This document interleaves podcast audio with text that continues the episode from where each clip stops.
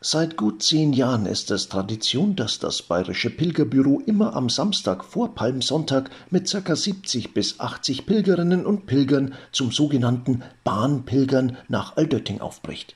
Bereits im letzten Jahr war es aufgrund der Corona-Pandemie nicht möglich, deshalb war es 2021 dem Weihbischof eine Herzensangelegenheit, zumindest mit einer kleinen Delegation zu pilgern weil wir letztendlich das nicht einfach so machen, sondern immer mit einem Hintergrund. Und dieser Hintergrund ist gerade in der Pandemiezeit weitaus intensiver geworden. Menschen mit ihren Sorgen, mit ihren Nöten begleiten uns. Ihre Anliegen haben wir im Rucksack und wir tragen sie zur Mutter Gottes. Weihbischof Wolfgang Bischof, der Präsident des Bayerischen Pilgerbüros.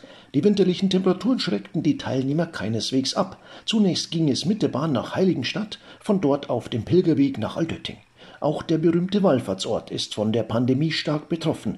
Ulrike Kirnig, Tourismusdirektorin in Altötting. Die Corona-Pandemie, die trifft uns natürlich auch als Wallfahrtsort genauso, wie es die ganze Tourismusbranche gerade trifft. Es dürfen momentan ja noch keine Hotels offen haben. Die Restaurants dürfen nur äh, Takeaway anbieten. Es dürfen momentan keine Gruppenreisen stattfinden, so wie überall in Deutschland und fast überall in Europa momentan. Das heißt, das trifft uns natürlich auch. Äh, es dürfen Gottesdienste gerade stattfinden in Altötting, die man äh, natürlich besuchen kann.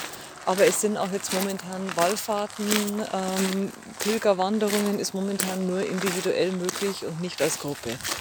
Nachdem die Kerze unter dem Schutz der Madonna entzündet wurde, betete Weihbischof Bischof um die Unterstützung der Gottesmutter für die Sorgen, Ängste und Nöte dieser Zeit. Weihbischof Bischof freute sich über diesen ungewöhnlichen Pilgertag und dennoch sagte er wehmütig, es fehlen die Bahnpilger. Also wir sind ja nur eine kleine Delegation.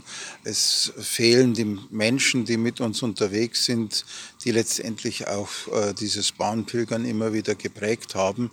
Äh, und es äh, fehlt natürlich auch die Begegnung äh, nach dem Pilgern, nach dem Gottesdienst. Und auch trotz Pandemie, Pilgern ist aktuell möglich und auch erlaubt, wenn auch eingeschränkt.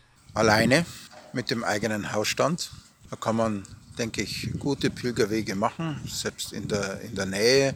Ich denke, Maria Eiche in München kann erwandert und erpilgert werden. Oder eben, so wie äh, gerade eben, äh, dass wir von Heiligenstadt äh, hierher nach Altötting gegangen sind. Es geht Hoffnung von diesem Ort aus hin zu den Menschen.